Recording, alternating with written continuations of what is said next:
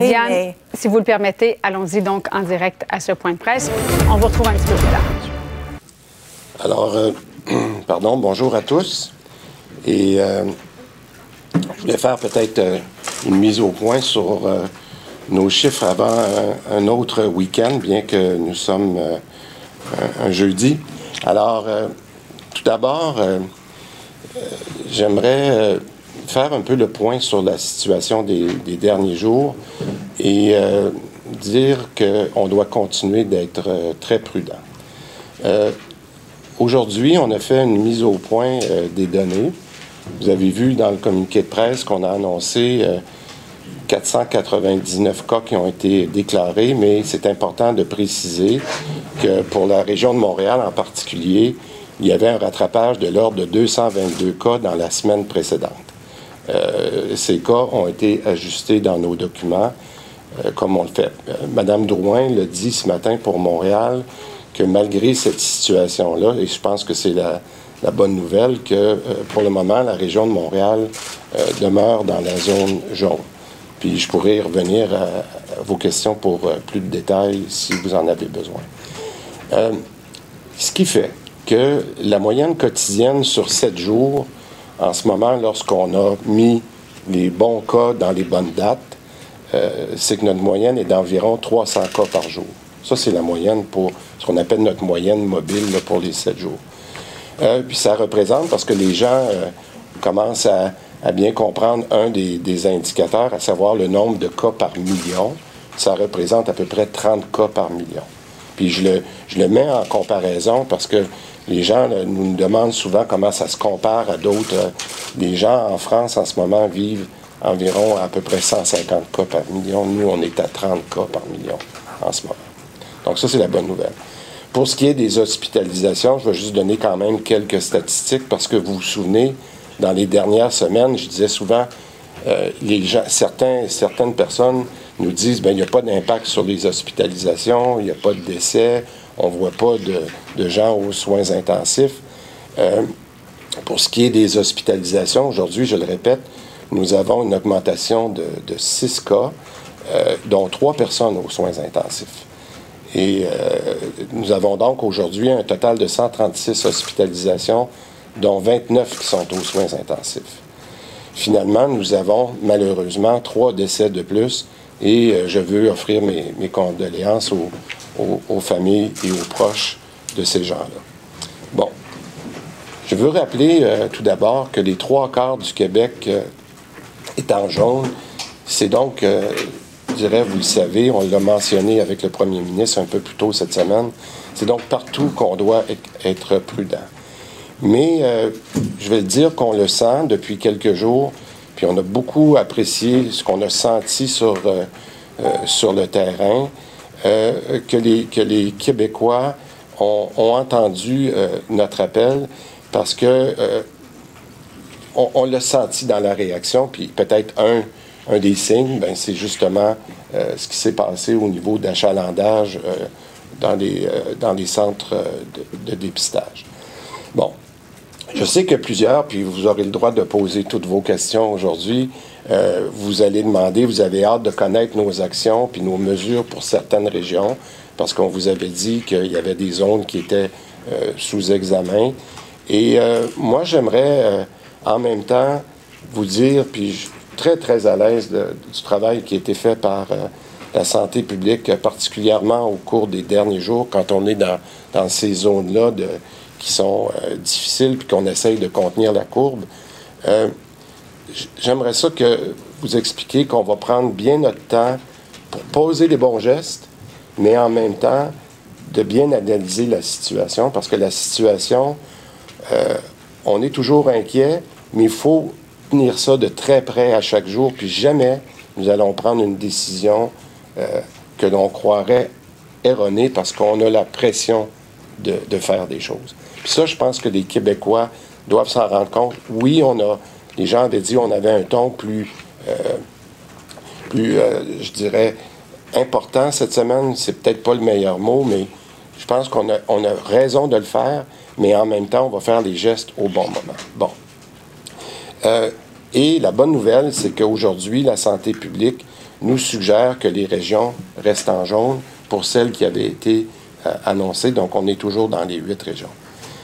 Par contre, ce que j'aimerais vous rassurer en même temps, c'est que si jamais on avait besoin de faire passer des régions au palier orange au cours des prochains jours, nous allons le faire. Et dans certains cas, ça pourrait être nécessaire dans les prochains jours. Donc, le résumé, c'est qu'on va le suivre de très, très près. Bon. Une autre chose. Euh, j'aimerais passer un message aux Québécois très clair que vous avez la chance au cours des prochains jours de faire en sorte que votre région ne passe pas à l'orange.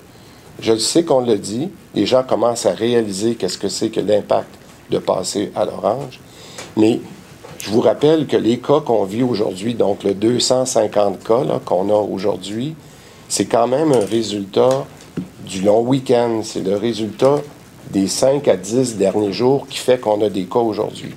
Moi, je suis content qu'on ait 250 cas, mais j'ai quand même, encore une fois, le, le, passé des derniers jours, énormément de tests qui ont été faits. Il va rentrer encore beaucoup de cas. Donc, c'est pour ça que je redis et qu'on vous redit, en fin de semaine, on a encore une chance de faire des bons gestes, de suivre les mesures sanitaires, et ça pourrait faire une grosse différence la semaine prochaine. Bon. J'aimerais rappeler que euh, aussi, mardi, j'ai mentionné que les bars, je pense que ça avait été très clair, que les bars, même s'ils servent de la nourriture, j'ai eu une mauvaise expression, j'ai parlé de mec croquette, j'aurais dû parler de croquette, on me l'a reproché, mais euh, à partir de, de mardi, j'avais mentionné que les bars ne pouvaient plus servir d'alcool après minuit. Et ça, ça inclut aussi les restaurants et les microbrasseries.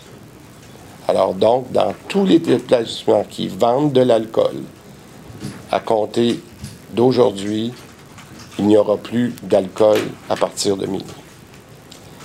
En terminant, puis ça, je pense que c'est important pour moi, je voudrais faire euh, des excuses publiques à la dame euh, qui coiffait dans les résidences pour euh, personnes âgées. Je dois vous dire que je lui ai parlé hier, premièrement pour prendre de ses nouvelles et de lui dire que j'étais désolé de la situation. la bonne nouvelle, c'est qu'elle va très bien. Elle se remet et, très bien de ce qui lui est arrivé et euh, je lui ai dit que je garderais de, de ses nouvelles, que je l'appellerais encore quelques fois, parce que euh, j'ai trouvé euh, l'incident très malheureux pour moi, pour elle, et je voulais le mentionner publiquement, que je m'en excuse de ce que j'ai pu lui faire. C'était vraiment pas mon intention. C'était une maladresse et je me suis excusé et je m'excuse publiquement. Alors, je termine en disant que, avant de passer à l'anglais, que deux choses aujourd'hui.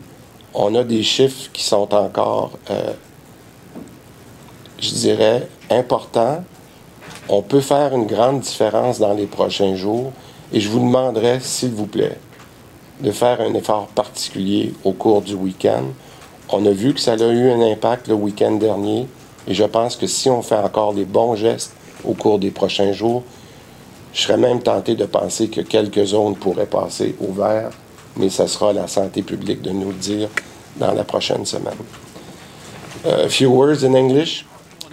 Alors, on sent vraiment que Christian Dubé essaie un peu de calmer le jeu, hein, parce que au niveau du ton euh, utilisé euh, cette semaine, on était un peu plus dur, un peu plus directif au niveau du gouvernement, et, ça a fait, euh, bon, peut-être que paniquer n'est pas le bon mot, là, mais ça a fait peut-être être préoccupé euh, certaines personnes euh, par rapport justement à ce durcissement euh, de ton-là. on remarque une une espèce de tendance à vouloir impliquer hein, la population dans la suite des choses. On, on a commencé du côté de M. Dubé par souligner la bonne collaboration des Québécois. Là. Je pense que justement, on s'est un peu fait taper ses doigts ces derniers jours avec raison. Euh, on a été délinquants et là, euh, je pense qu'on a compris que ça commençait peut-être euh, à sentir le brûler un peu.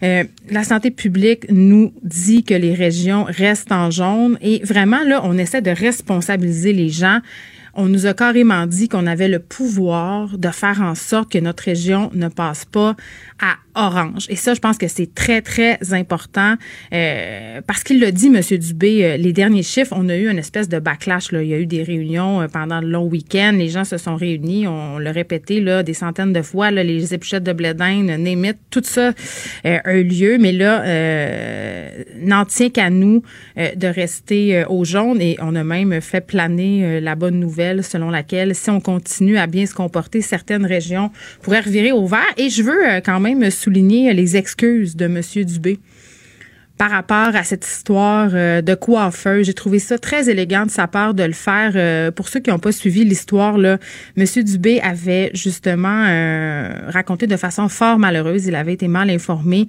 avait dit qu'une coiffeuse qui avait été testée positive à la COVID-19 s'était quand même présentée dans des résidences de personnes âgées, malgré le fait qu'elle savait qu'elle était contagieuse. Et évidemment, c'est faux, c'est archi faux. cette femme-là n'en avait aucun aucune idée et ça a eu des répercussions absolument catastrophiques sur sa réputation. Elle a eu des menaces, elle a eu de la haine, elle a perdu de la clientèle. Donc, j'ai trouvé que c'était absolument important et fondamental qu'il s'excuse publiquement. Il lui a téléphoné. Euh, bon, euh, je dis élégant, mais c'est plus fondamental. Euh, qu'élégant, c'était la chose à faire euh, en ce qui le concernait, à n'en point douter, parce que cette madame-là, c'est ça qui est poche, c'est que même si on a dit, c'est comme les, euh, les bonnes nouvelles versus les mauvaises nouvelles dans les journaux, où quand les gens se rétractent, là, euh, quand quand l'affaire fait boule de neige, ça attire beaucoup, beaucoup l'attention, mais parfois les excuses ou quand on rectifie les faits, ça attire moins l'attention. Donc, j'espère juste que cette personne-là euh, ne continuera pas à essuyer les conséquences désastreuses de cette affirmation-là qui était fausse. Pour elle, une question sans réponse n'est pas